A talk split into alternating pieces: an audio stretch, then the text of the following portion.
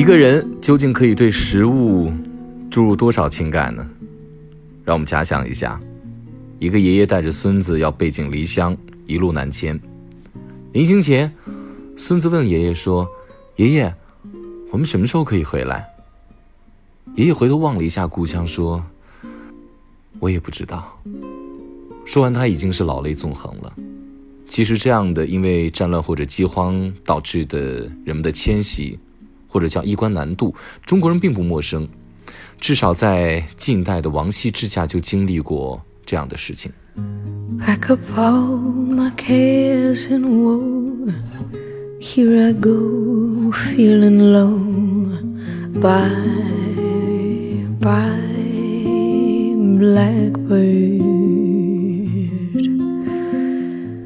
回不去的是家乡，那我们能回望什么呢？我想，唯一能回望的就是我回望一口老家的食物。中原人一路南迁到了南方，首先要解决的问题就是，这里不是麦子的产区，这里只产稻米，没有面吃，只能吃米。于是米就进化成了与面条最接近的形态，米线、米粉，等等等等。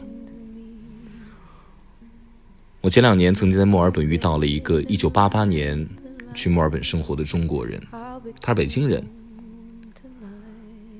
我们有一天喝完酒了之后，他用地道的北京腔说：“你可以说你不想家，但是胃他妈是个叛徒。”我在德宏这两天认识的一个让我在美食上非常有共鸣的朋友，也是我们这次回家吃饭录制的嘉宾，他叫黄健。他是德宏少数的汉族，因为德宏本身是傣族和景颇族的自治州，又是多民族的聚居区，所以汉族在这里显得就比较少数了。他曾经因为上学和工作的缘故去过北京、上海生活。你知道他说他最难过的是什么？他最难过的是，哎，你家是哪的呀？我们家德宏的，别人都不知道德宏在哪儿，没有人知道他的老家。他最无法忍受的是没有办法在外地吃到他家乡的非常地道的饭菜，于是他就决定自己做。当他第一次给同学做了德宏菜以后，以后的每一个周末，他都有活干了，那就是进厨房。三十而立，他在三十岁的时候决定回望家乡，要回到这一片味道纯粹、饭菜大酸大辣大苦大甜，并且有小伙伴可以一起喝酒的家乡。我们来看一看米线在德宏受到的待遇。在这里最流行的是烧肉米线，是用木炭把五花肉和带皮的肥膘烤完之后当帽子肉。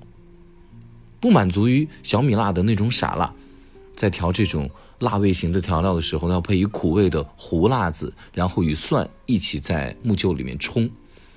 而它的酸是不用醋的，它的酸水是由螺皮发酵的酸水加上柠檬，再加上酸木瓜共同完成的。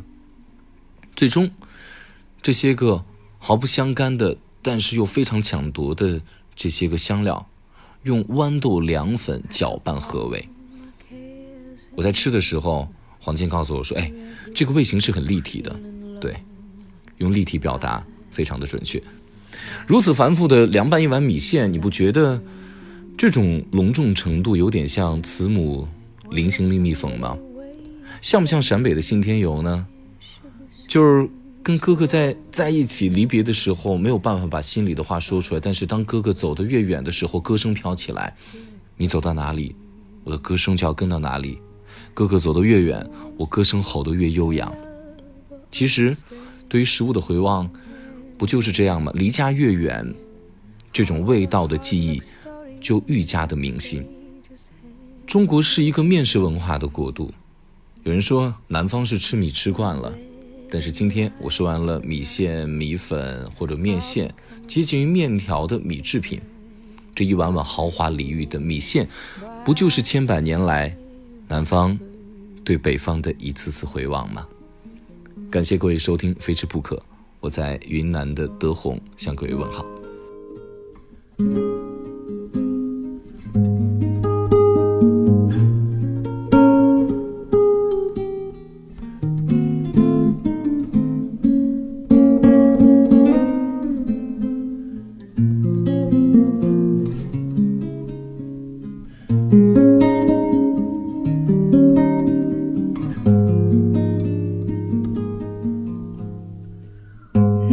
Seems to love or understand. Oh, the hard luck stories they just hand to me. Where somebody shines a light, I'll be coming home tonight. Bye, bye blackbird, các bênh